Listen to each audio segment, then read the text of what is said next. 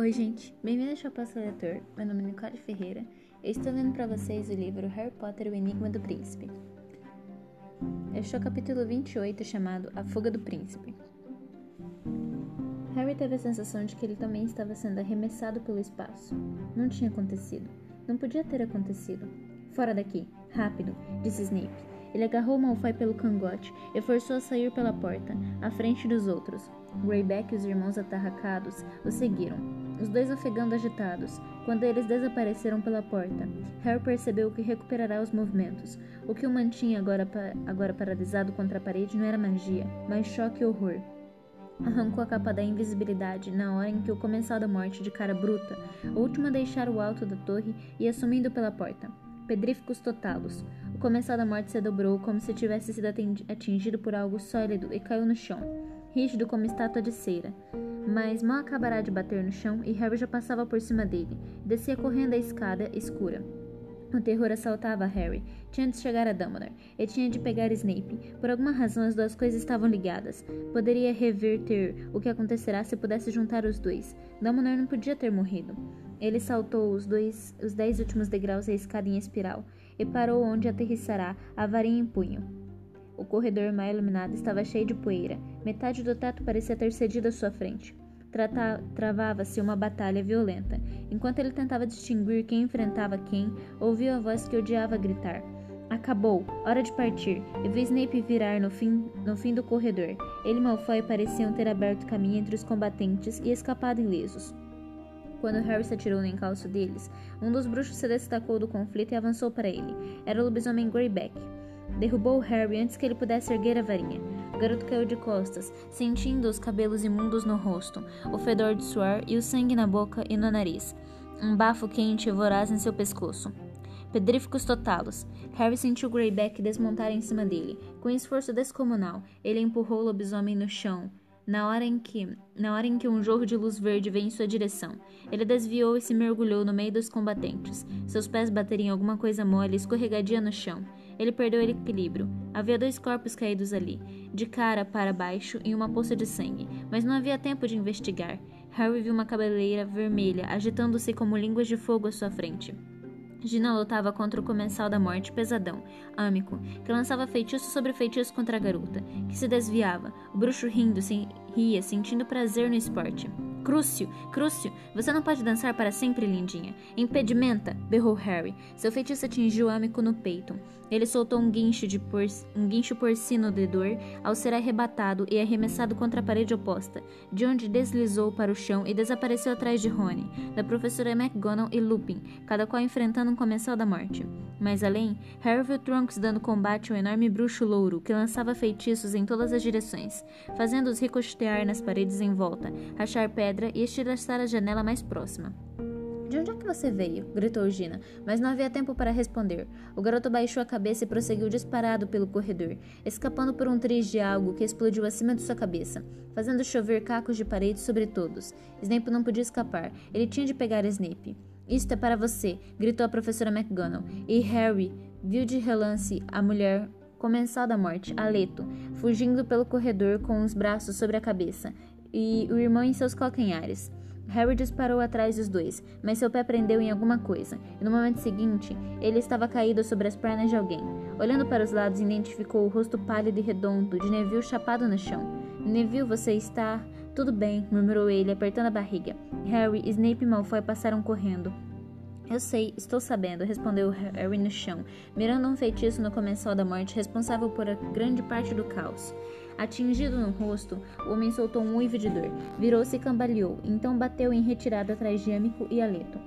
Harry se ergueu do chão e tornou a desembestar pelo corredor, sem dar atenção aos estampidos às suas costas, aos, chamados dos outros para que voltasse, e ao grito mudo dos vultos caídos, cujo destino ele ainda não, cujo destino ele ainda desconhecia.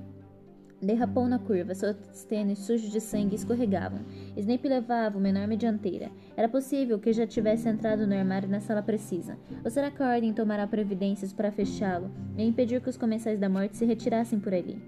Harry não ouvia nada, exceto as batidas dos próprios pés correndo, do próprio coração ribombando.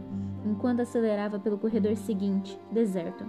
Então ele viu marcas de sangue no chão, indicando que pelo menos um dos comensais da morte fugitivos rumaram, rumava para as portas de entrada. Talvez a sala precisa estivesse de fato bloqueada. Harry entrou derrapando por outro corredor, e um feitiço passou voando. Ele mergulhou atrás de uma armadura que explodiu. Vi então os irmãos comensais que desciam correndo a escadaria de mármore e disparou. Feitiços contra os dois, mas atingiu apenas várias bruxas de peruca e um, e um quadro do patamar, que fugiram guin, aos guinchos para os quadros vizinhos, quando transpunha os destroços da armadura. Harry ouviu mais gritos. Outras pessoas no castelo pareciam ter acordado. Lançou-se por um atalho na espera de ultrapassar os irmãos e alcançar Snape e Malfoy, que àquela altura certamente já teriam chegado aos jardins. Lembrando-se de saltar o, degrau que sumia na metade da escada secreta, ele irrompeu pela tapeçaria que havia embaixo e saiu um corredor onde estava parados, estavam parados vários alunos da Lufa-Lufa de pijama, desnorteados. Harry, ouvimos um barulho e alguém mencionou a marca negra, começou Ernesto Macmillan. Saia do caminho, berrou Harry, empurrando dois garotos e correndo em direção ao patamar, e o último lance da escadaria de mármore. As portas de carvalho na entrada tinham sido arrombadas.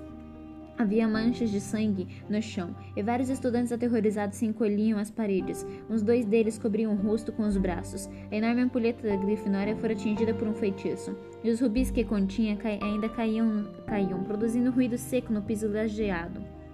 Harry voou pelo saguão de entrada e saiu para os jardins escuros. Mal conseguia divisar três vultos que corriam pelo gramado em direção aos portões, onde poderiam aparatar. Pelo jeito, o enorme comensal da morte louro e mais à frente é mais à frente. Snape e Malfoy. Harry sentiu o ar frio da noite dilacerar seus pulmões quando disparou atrás deles. Ele viu um lampejo ao longe que momentaneamente recortou a silhueta dos fugitivos. Apesar de não saber o que seria, continuou a correr. Ainda não se aproximará o suficiente para fazer pontaria. Outro lampejo, gritos, jorros de luz em resposta, e Harry entendeu.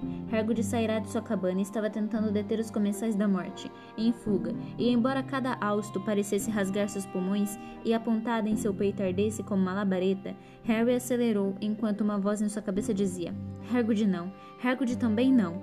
Ou alguma coisa atingiu Harry com força nos rins, e ele caiu. Seu rosto bateu no chão, o sangue espirrou nas narinas. Concluiu, mesmo enquanto se virava com a varinha em punho, que os irmãos que ultrapassara ao pegar o atalho se aproximavam às suas costas. Impedimenta! berrou ele, tornando a se virar, agachando-se rente ao chão escuro, e milagrosamente seu feitiço atingiu um deles, que cambaleou e caiu derrubando o outro. Harry ergueu-se de um salto e continuou a correr atrás de Snape e a claridade da lua crescente que surgiu inesperadamente por trás das nuvens. Ele viu a vasta silhueta de Hagrid. O comensal da morte louro alvejava com sucessivos feitiços, mas a imensa força de Hagrid e a pele dura que herdará da mãe giganta pareciam protegê-lo. Snape e Malfoy, no entanto, continuavam a correr. Logo estariam fora dos portões e poderiam aparatar.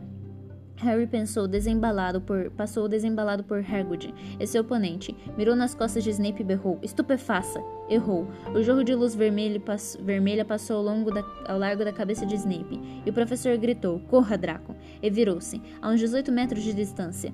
E ele e Harry se encararam, antes de erguer simultaneamente as varinhas. Cruce! Snape, porém, parou o feitiço, derrubando Harry para trás antes que ele pudesse completar a maldição. O garoto rolou para um lado e tornou a se levantar na hora que o enorme comensal às suas costas berrou: Incêndio! Harry ouviu uma forte explosão e uma luz laranja se derramou sobre todos. A casa de Hagrid estava pegando fogo. Canino está preso lá dentro, seu maligno! urrou Hagrid. Cruce! berrou Harry pela segunda vez, mirando no vulto iluminado à luz das chamas, mas Snape tornou a bloquear o feitiço. Harry não podia ver seu sorriso desdenhoso. Harry podia ver seu sorriso desdenhoso. Suas maldições imperdoáveis não me atingem, Potter, gritou ele, sobrepondo-se ao ruído das chamas, aos gritos de Hagrid e aos ganidos alucinados do canino. Você não tem a coragem, nem a habilidade. Encar-se, urrou Harry, mas Snape desviou o feitiço com um gesto quase indolente. Revide! gritou Harry. Revide, seu covarde! Você me chamou de covarde, Potter? gritou Snape. Seu pai nunca me atacava, a não ser que fosse quatro contra um. Que nome daria a ele? Stuper! Bloqueado outra vez. E, e outra. É mais outra, para você aprender a manter a boca, a boca e a mente fechadas, Potter, debochou Snape, desviando mais uma vez o feitiço. Agora venha, gritou o professor para o comensal da morte às costas de Harry. Está na hora de ir, antes que o ministério apareça. Impedi, antes que, porém, que Harry pudesse terminar o feitiço, sentiu uma dor excruciante. Tombou no gramado. Alguém estava gritando. Ele certamente morreria de tormento. Snape ia torturá-lo até morrer ou enlouquecer. Não, urrou Snape, e a dor parou tão, abrupta, tão subitamente quanto começará. Harry ficou enroscado no gramado escuro, apertando a varinha ofegante em algum lugar no alto. Snape gritava: Você esqueceu suas ordens? Potter pertence ao Lorde das Trevas. Temos de deixá-lo. Vá, vá. E Harry sentiu o chão estremecer sob seu rosto quando os irmãos e o enorme comensal, em obediência, correram para os portões. O garoto saltou um grito inarticulado de raiva.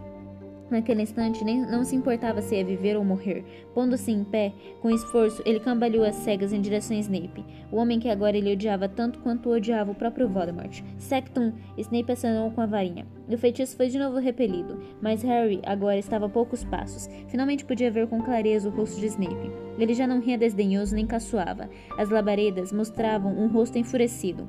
Reunindo todo seu poder de concentração, Harry pensou: leve. Não! gritou Não, Potter! gritou Snape. Houve um forte estampido e Harry voou para trás, tornando a bater duramente no chão. E desta vez a varinha escapou-lhe da mão. Ele ouvia os gritos de Hagrid e os uivos de Canino, quando Snape se aproximou e contemplou-o ali caído, sem varinha, indefeso como Dumbledore estivera. O rosto pálido do professor, iluminado pela cabana em chamas, estava impregnado de ódio, tal como estivera pouco antes de pouco antes de ameaçar, amaldiçoar Snape. Você se atreve a usar os meus feitiços contra mim, Potter? Fui eu quem o inventei. Eu, o príncipe mestiço. E você viraria as minhas invenções contra mim como nojento, o nojento do seu pai, não é? Eu acho que não. Não. Harry mergulhará para recuperar a varinha. Snape lançou um feitiço na varinha que voou longe, no escuro, e desapareceu de vista. Me mate então, ofegou Harry, que não sentiu o menor medo, apenas raiva e desdém. Me mate como matou ele, seu covarde. Não! gritou Snape, e seu rosto ficou inesperadamente desvairado, desumano, como se sentisse tanta dor quanto o cão que ganha. Eu uivava preso na casa, incendiada às suas costas. Me chame de covarde. E ele golpeou o ar. Harry sentiu uma espécie de chicotada em brasa atingi-lo no rosto e foi atirado de costas no chão. Manchas luminosas explodiram diante de seus olhos, e por um momento todo o ar pareceu ter fugido do seu corpo. Então ele ouviu um farfalhar de asas no ar, e uma coisa enorme obscureceu as estrelas. Bicuço mergulhará contra Snape, que cambaleou para trás ao ser atacado por garras afiadíssimas.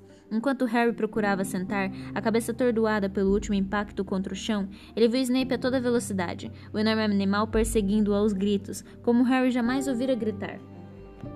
O garoto levantou-se com dificuldade procurando as tontas a varinha, na esperança de prosseguir em sua caçada, mas mesmo enquanto apalpava a grama, catando gravetos, percebeu que seria tarde demais. De fato, até conseguir localizar a varinha e se virar, ele viu apenas o hipógrafo circulando sobre os portões. Snape conseguirá aparatar fora dos limites da escola. Hagrid, murmurou Harry, ainda atordoado olhando para os lados. Hagrid! Ele cambaleava em direção à casa em chamas, quando o enorme vulto emergiu da cabana, correndo carregando Cani nas costas. Um, com um grito de agradecimento, Harry caiu de joelhos. Todos os seus membros tremiam, seu corpo doía inteiro, e sua respiração provocada provocava pontadas dolorosas. Você está bem, Harry? Você está bem? Fala comigo, Harry. O enorme rosto peludo de Hagrid pairava acima de Harry, escondendo as estrelas. O garoto sentiu o cheiro de madeira e pelo de cachorro queimados. Ele esticou a mão e tocou o corpo quente e vivo de Canino, agitando-se ao lado dele. Estou bem, ofegou Harry. E você? Claro que estou. Precisa mais do que isso para precisa mais do que isso para me liquidar. Hagrid enfiou as mãos por baixo dos braços de Harry, ergueu com tal força que os pés do garoto abandonaram momentaneamente o chão.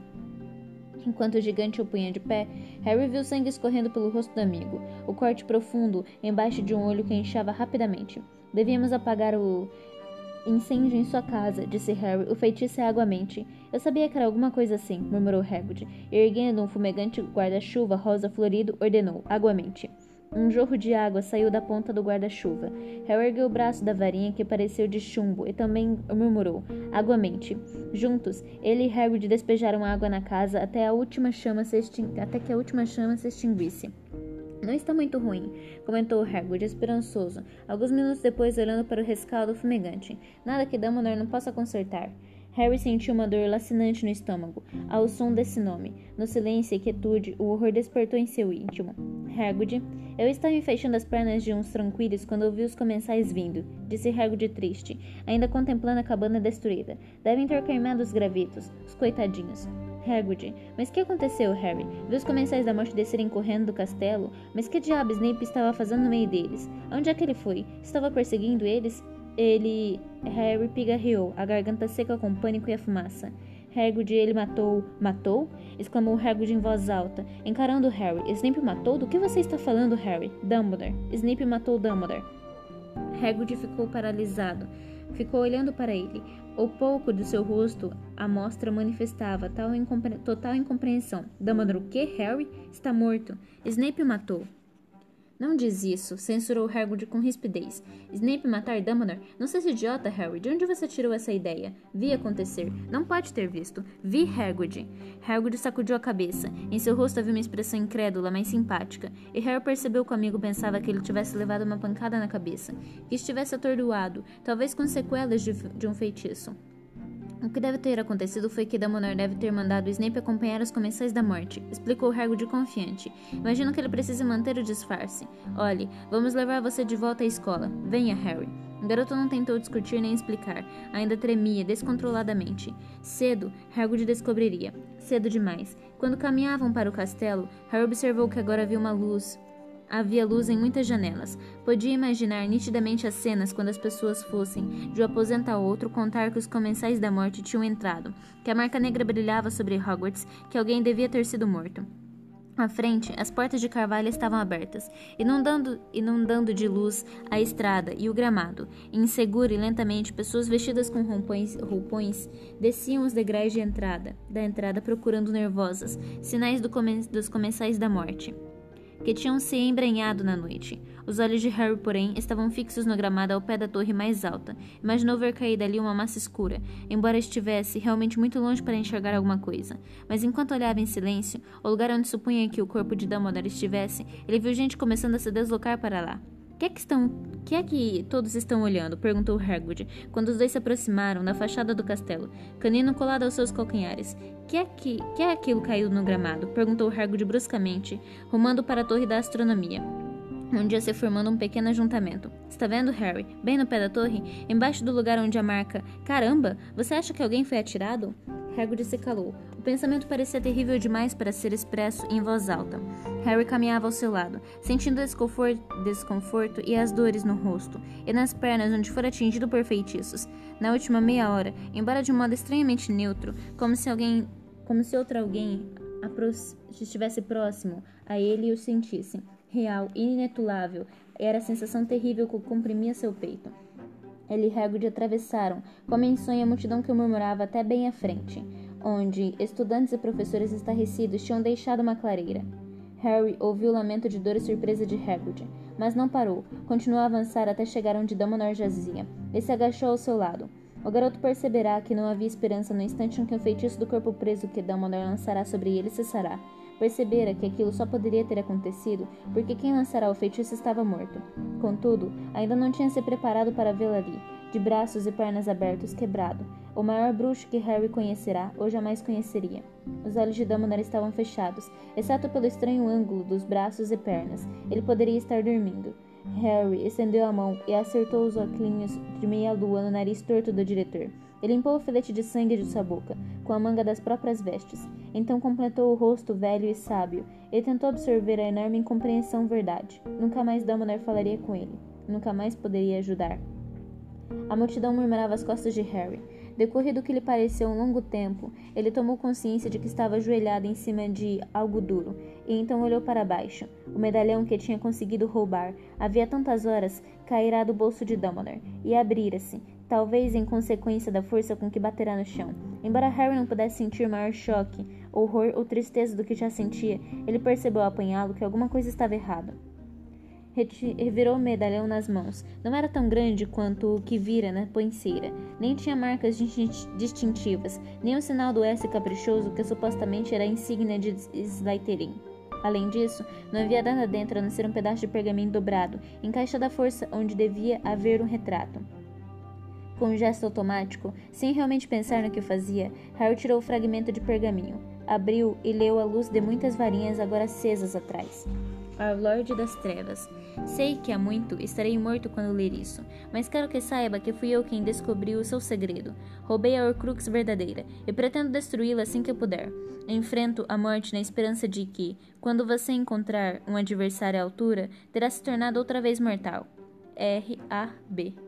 Harry não sabia o que significava aquela mensagem, nem se importava com isso. Uma única coisa, uma única coisa importava. Aquilo não era uma Horcrux. Dumbledore se enfraquecerá bebendo a terrível poção para nada. Harry amassou o pergaminho na mão, e as lágrimas queimaram seu rosto no momento em que as suas costas, canino começava a uivar. E este foi o capítulo 28. A gente se vê muito em breve no capítulo 29, chamado O Lamento da Fênix. Até breve.